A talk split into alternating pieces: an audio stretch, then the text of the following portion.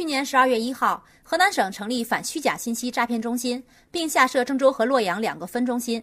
郑州分中心即郑州市反虚假信息诈骗中心，位于康平路商都路口附近。这里是处置郑州市及周边地市电信诈骗犯罪的中枢神经。在这里，公安机关、银行和通讯部门合署办公，共同对虚假信息诈骗犯罪实施紧急处置。郑州市反虚假信息诈骗中心主任郝瑞：目前进驻中心有中能等一些银行、移动、通讯、联通、电信等三大基础运营商。反虚假信息诈骗中心二楼的一间办公室内设置了多个接警席位，前方几个电子显示屏上实时显示着平台上的各类信息。市局幺幺零指挥中心驻反虚假信息诈骗中心负责人李博介绍说：“是由我们市局幺幺零指挥中心接到警情进行简单的询问，然后将警情推送至我们的反诈骗中心，由反诈骗中心幺幺零指挥中心和受害人三方进行通话。确定为电信诈骗后。”公安部门立即和银行以及通信运营商三方联动，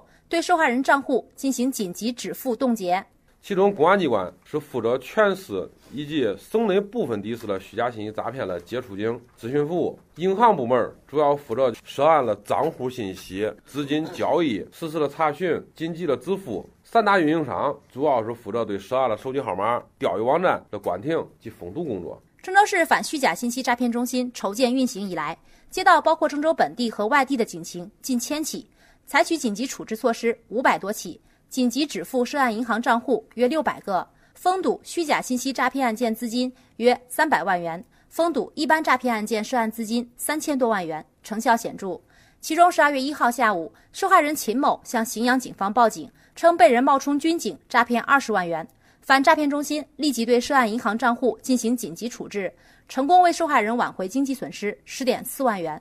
另一起案件的受害人薛某遭遇冒充熟人诈骗，因为十分钟后就报警求助，钱财全部追回。警方提醒，被骗半小时内为黄金报案时间，提醒市民遭遇电信诈骗后，首先要做的就是报警，一定要快速的说出对方账户的银行卡号以及对方的手机号码，以便我们进行快速处置。